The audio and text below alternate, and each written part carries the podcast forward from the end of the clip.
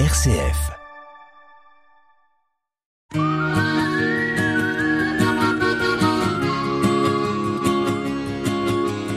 Un billet d'humeur chaque semaine que Nathalie vous propose pour vous interpeller, vous questionner sur une action, un événement vécu ou sur ce qui va se vivre, sur les conséquences de ceci, pour nous permettre aussi d'avoir différents éléments, d'ouvrir notre regard. C'est dans Sollicitez-vous.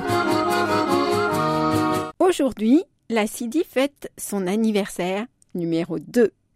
Dans la chronique précédente, je disais que la CIDI, Solidarité internationale pour le développement et l'investissement, a le souci de développement des services de proximité et donc par cela de lutter contre la pauvreté. On va s'arrêter sur ce point. 83 partenaires sur les 120 œuvrent pour l'inclusion financière, dont 27 sont situés dans des pays à faible bancarisation. Qu'est-ce qu'on dit des pays à faible bancarisation? C'est-à-dire qu'il y a moins de 40% de leur population qui ont un compte bancaire. 58% des IMF, Instituts de microfinance, ont un ciblage rural. 70% des IMF sont de petite taille. Et tout ça, ça représente 9,2 millions de bénéficiaires, dont beaucoup de femmes.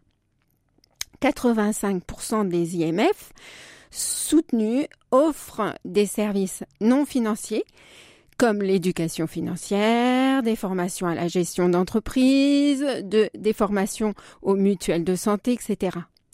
73% de leur portefeuille sont dédiés aux activités génératrices de revenus, qui peuvent concerner l'agriculture, ça représente 24%, mais aussi le commerce, l'artisanat, etc.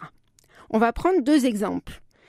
Nyaka Yojo Sako, en zone rurale ougandaise. C'est un partenaire de Soluti depuis août 2021 et qui est aussi partenaire de la fondation ACT.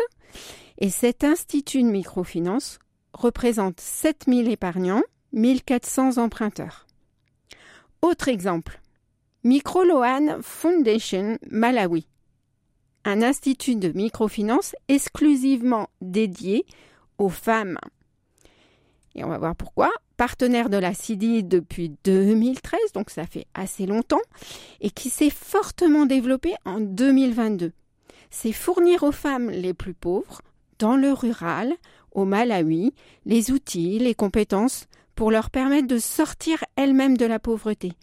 Des prêts destinés au financement des petits commerces, mais en grande partie des prêts agricoles.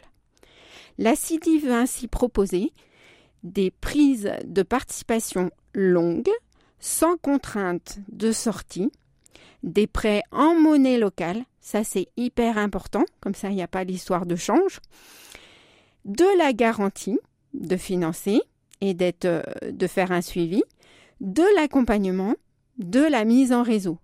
Les populations peuvent ensuite devenir indépendantes. Et même quand elles sont indépendantes, d'ailleurs, elles, elles peuvent être soutenues autrement. À l'approche de la semaine de la finance solidaire, réjouissons-nous de ces victoires et permettons qu'elles grandissent et deviennent de plus en plus nombreuses. C'était Sollicitez-vous, Soli pour Solidarité, Site pour Citoyens, et vous, qu'en pensez-vous?